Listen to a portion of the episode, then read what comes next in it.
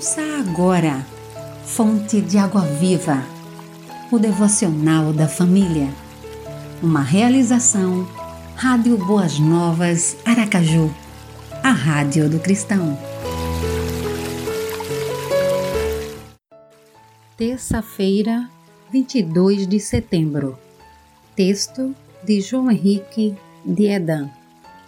Distribuindo afeto dois bebês gêmeos haviam nascido e ambos estavam em incubadoras. Um deles apresentava um sério problema cardíaco e a sua condição se deteriorava. As probabilidades de sobreviver eram mínimas e já se aproximava da morte.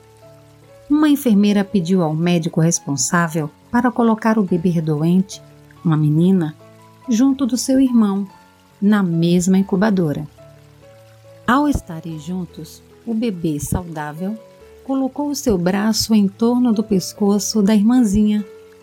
Não demorou muito e o coração do neném doente começou a se estabilizar e voltar ao normal. A temperatura e a pressão também se normalizaram.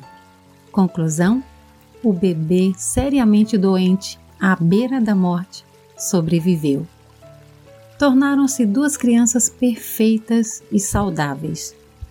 Na época, um jornal fez uma reportagem, fotografou os bebês, eles ainda na incubadora. O título foi O Abraço Salvador. A doença do bebê que caminhava para a morte não era física, era afetiva e tinha um nome carência. Aquele bebê estava sentindo a falta do irmão. O simples tirar a atenção de nós e dos nossos problemas, mudando o foco de ajudar e abençoar outros, há de se tornar o princípio da cura do nosso próximo. Um velho ditado diz que amor não é amor até que seja expressado. Lembrem-se Aquele que semeia pouco também colherá pouco. Aquele que semeia com fartura também colherá fartamente. Segundo Coríntios 9, 6.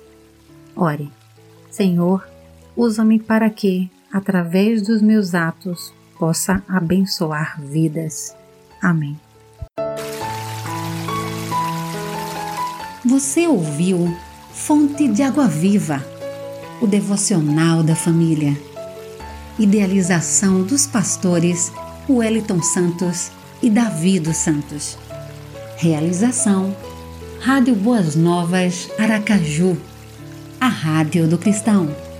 Acesse www.radioboasnovasaracaju.com.br